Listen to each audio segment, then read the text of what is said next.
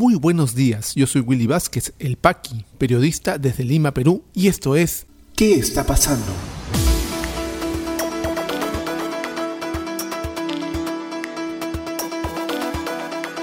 Estas son las noticias de hoy, 11 de febrero de 2021. Laboratorio Pfizer confirma que enviará al Perú 1.050.000 vacunas durante marzo y abril. Pleno del Jurado Nacional de Elecciones niega favoritismo o animadversión hacia algún candidato o partido. Ministerio de Educación anuncia proyecto de ley para organizar Viceministerio de Educación Superior.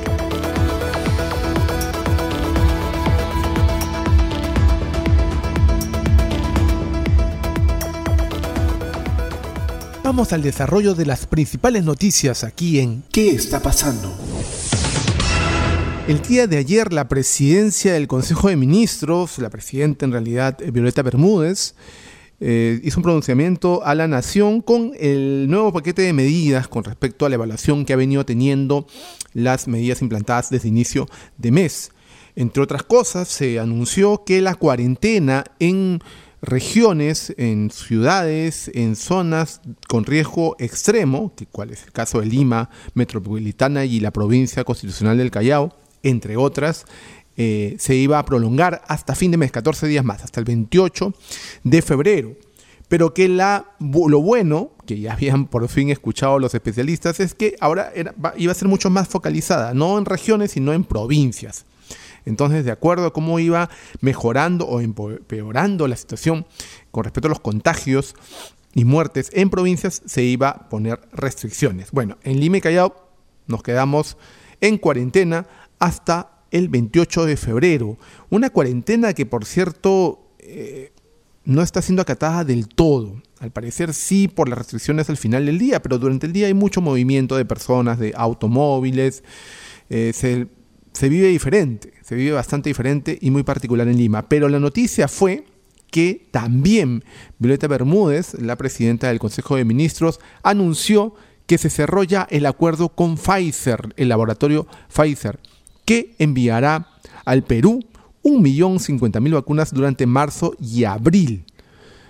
Informa RPP Noticias. La presidenta del Consejo de Ministros, Violeta Bermúdez, informó que esta mañana el gobierno recibió la confirmación del laboratorio Pfizer que enviará al Perú 1.050.000 vacunas durante los meses de marzo y abril.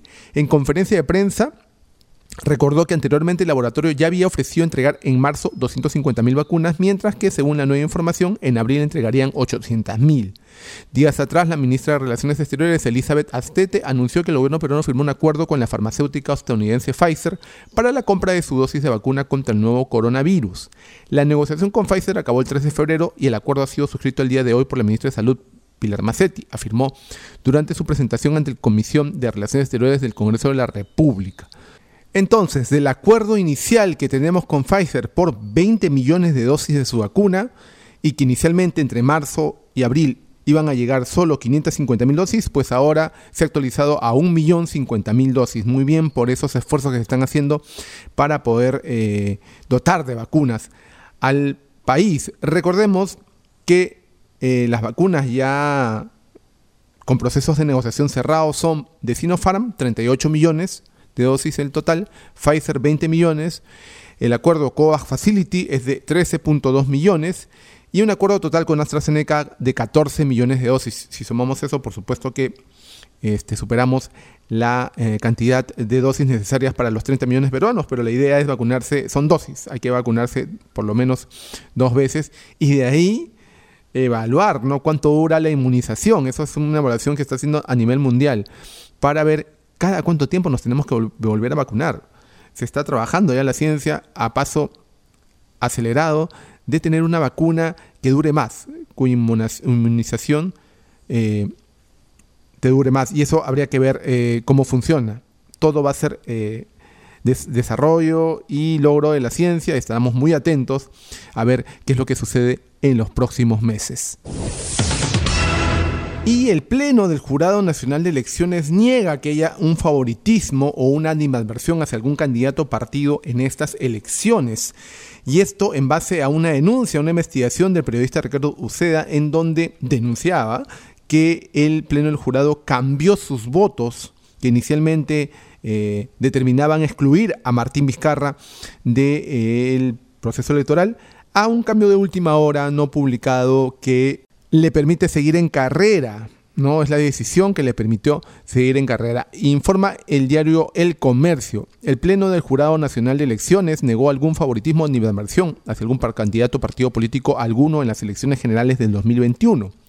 A través de un pronunciamiento aseguró que garantiza la absoluta imparcialidad de sus decisiones en el marco de la Constitución y la ley. Rechazó las imputaciones contra su presidente Jorge Salas Arenas y uno de sus miembros, Jovián Sanginés. La palabra fraude es un término proscrito en los actos de impartición de justicia del Jurado Nacional, no existiendo favoritismo ni animadversión ante candidato a partido alguno, señaló el documento. Respecto a una versión periodística que se habría producido una demora irregular en la firma de las resoluciones por parte del magistrado Luis Carlos Arce Córdoba, dicho colegiado rechaza tal afirmación. Todos los procesos señalados se llevaron a cabo en cada una de sus etapas, dentro de los parámetros de la normalidad habitual, que rigen los actos jurisdiccionales propios del Jurado Nacional de Elecciones y dentro de las fechas límites establecidas en el cronograma electoral teniendo en cuenta la carga procesal electoral, acotó. En ese sentido, refirió que el Pleno del Jurado Nacional de Elecciones emite sus resoluciones como resultado de deliberaciones en sesiones reservadas y que en la toma de decisiones sus miembros pueden tener puntos de vista discrepantes y en varias sesiones consecutivas. Estos procedimientos se realizan y son comunes al interior de un cualquier tribunal u órgano colegiado del país que va a emitir un fallo, por lo que se rechaza de forma enfática el término cambiazo, que malintencionadamente se ha utilizado con la pretensión de afectar la institucionalidad, enfatizó. Pues bien, lo que denuncia UCEA es que hubo un cambiazo de, de decisión en la firma de la resolución. Lo que se sabía en las redacciones, en información que nos llegan a través de fuentes dentro del Jurado Nacional de Elecciones, es que la sentencia del Jurado Nacional de Elecciones que dejaba fuera de carrera a Martín Vizcarra estaba firmada en contra de él y habían demorado. Esta información se manejaba en redacciones desde quincena de enero aproximadamente y esto fue casi firmado entre el 22 y el 25 del mismo mes. ¿Hay cosas por aclarar? Sí, bastantes me parece particularmente a mí. Y por otro lado, este tipo de acciones que hace el Jurado Nacional de Elecciones a través de sus jurados electorales especiales con respecto a excluir por temas o infracciones menores como olvidar, eh, detallar algún tipo de bien, servicio, acciones o demás, no debería ser, en todo caso, un óbice para poder seguir en la carrera electoral. Esto no le hace nada bien al, proceso democrático. Si bien es cierto, son eh, faltas que deben ser eh, corregidas, son faltas que deben ser eh, castigadas, no con una exclusión. Lo que le está pasando, por ejemplo, al candidato George Forsyth. Eso lo contamos más adelante en las noticias de elecciones, ¿no? Ha sido excluido de la carrera por no declarar el patrimonio en una empresa este tipo de accionares crea dudas, siembra dudas y ensucia un poco el proceso, ¿no? Como excluir a candidatos o la ley, ¿no? En el caso de Fuerza Popular, la justicia le imponga algún tipo de sanción que le impida seguir en carrera. Yo comparto la idea de muchas personas, muchos analistas, muchos políticos, muchos líderes de opinión, que las elecciones se ganan en la cancha. Si no queremos algún tipo de candidato, no nos gusta, decidámoslos en las urnas. Si nos gusta, lo mismo, a cualquiera de ellos. El poder ciudadano es el poder del voto. Y ahí es donde se debe decidir el destino de los políticos. Y el ministro de Educación, Ricardo Cuenca, anunció que se ha enviado un proyecto de ley al Congreso para crear, aunque él después detalló que no es crear, sino organizar los viceministerios de su eh, cartera, un Viceministerio de Educación Superior, como un complemento a la Superintendencia Nacional de Educación Superior. Dijo que hay que reorganizar ambos viceministerios para que uno sea viceministerio de Educación Básica Regular y un viceministerio de Educación Superior. Informa RPP Noticias. El ministro de Educación, Ricardo Cuenca, afirmó este miércoles que el Viceministerio de Educación Superior, una vez que se apruebe su creación en el Congreso, desarrollaría una labor que sería complementaria a la realizada por la Superintendencia Nacional de Educación Superior Universitaria, SUNEDU Con la existencia de SUNEDU, el viceministerio gana mucho más peso, dijo en un programa de RPP. SUNEDU sigue teniendo el encargo de licenciar, de dar garantía pública de que existan las condiciones básicas de calidad, pero no será parte del viceministerio. Se mantiene independiente. Esto, el viceministerio, más, más bien es complemento de SUNEDU. En este momento, el Ministerio de Educación tiene dos viceministerios, uno de gestión pedagógica y otro de gestión institucional. Lo que propone esta nueva ley que le vamos al Congreso es cambiar estas dos por un viceministerio de educación básica y uno de educación superior. No es que se crean nuevos, sino que se cambian los existentes para estar mucho más acordes a las exigencias actuales y estar al mismo nivel de la mayoría de los países latinoamericanos. Uno de los principales motivos para la creación de este despacho, indicó el titular del Minedu, es que la educación superior, que normalmente ha estado centrada en la universidad, requiere la incorporación con más ahínco de la educación técnico, tecnológica y sobre todo de la educación técnico-productiva. La presidencia del Consejo de Ministros, a través de su representante Violeta Bermúdez, anunció más temprano que el Ejecutivo acordó presentar al Congreso un proyecto de ley para crear el Viceministerio de Educación Superior. Bueno, es cuestión de reorganizar el Estado, está muy bien. Si no creamos más despachos, está todo bien. Y sí, pues, tenemos dos tipos de niveles de educación, la educación básica regular, ¿no? la educación inicial, primaria y secundaria, y la educación superior, que como bien apunta eh, eh, Ricardo Cuenca, el ministro de Educación, también no está atendiendo, por ejemplo, SUNEDU, no atiende directamente el tema del licenciamiento de institutos superiores tecnológicos. Estamos seguros que las universidades cumplen un nivel formativo para una demanda laboral en el país, pero hay otra demanda de mano de obra muy, muy fuerte, bastante numerosa, de personal técnico calificado, sobre todo en industrias extractivas, industrias aeroportadoras, en las industrias que mueven un poco la economía del país. Y falta mano de obra, técnica calificada, tanto técnica como productiva, como bien afirmó Cuenca. Y es muy importante que eso se refuerce, porque dentro de uno de los ministerios ahora está como una dirección, ¿no?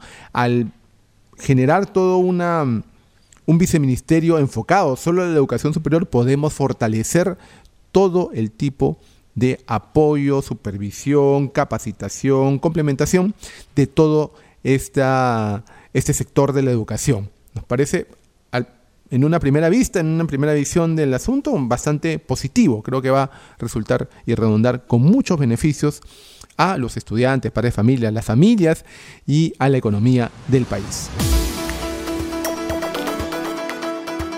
Ya regresamos con mucha más información aquí en ¿Qué está pasando? Y este podcast llega a ti por un gentil auspicio de La Mamina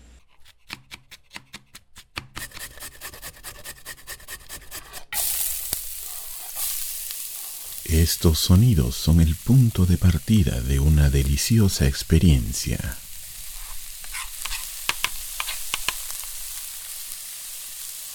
La mamina, lasañas, pais y más.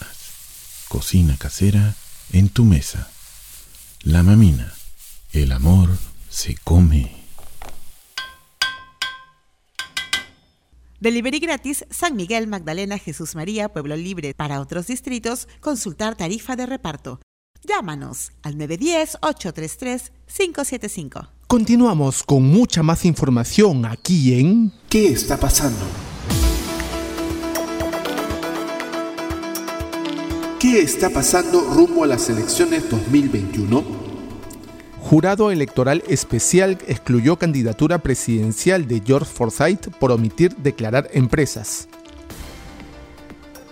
Ex procuradora Julia Príncipe renuncia a su candidatura al Congreso por Avanza País, encabezaba la lista por Lima en dicha agrupación. Candidatos a la presidencia, Julio Guzmán del Partido Morado y Alberto Bengolea del PPC, debatirán este lunes en Trujillo. ¿Qué está pasando en la economía? presidenta del Congreso sobre su propuesta de retiro total de la CTS. Merece un debate bastante serio y profundo de todos los congresistas, sostuvo. Ministerio de Economía anuncia fondo de 2 millones de soles para apoyar a MIPES más golpeadas. Asimismo, realizará cambios en el FAE Turismo. Presidencia del Consejo de Ministros anunció que desde el 15 de febrero se podrá conocer quiénes accederían al bono de 600 soles. ¿Qué está pasando en las regiones? En el Callao, gobierno regional pide apoyo del Congreso para comprar directamente vacunas contra la COVID-19. En Puno, ante el incremento de pacientes, Defensoría pide contratar más personal de salud para el Hospital 3 de Es Salud. En Lambayeque, Gerencia Regional de Salud adquirirá 500 balones de oxígeno para atender a pacientes de coronavirus. COVID-19 en el Perú. La situación actual de la enfermedad en el país, según los datos del Ministerio de Salud, es la siguiente. A la fecha, son 1.203.502 casos confirmados, con 3.556 las últimas 24 horas y 233 fallecidos se han dado de alta ya a 1.117.729 personas, continúan hospitalizadas 13.539 y lamentablemente han fallecido hasta el momento 42.859 peruanos. Y vamos a añadir una cifra más acá para ponerle esperanza, para no terminar tan negativo el podcast, el número de vacunados hasta el momento. Desde ahora en adelante le reportaremos el número de peruanos vacunados, que a la fecha es de 141.367 personas inmunizadas ya en el país.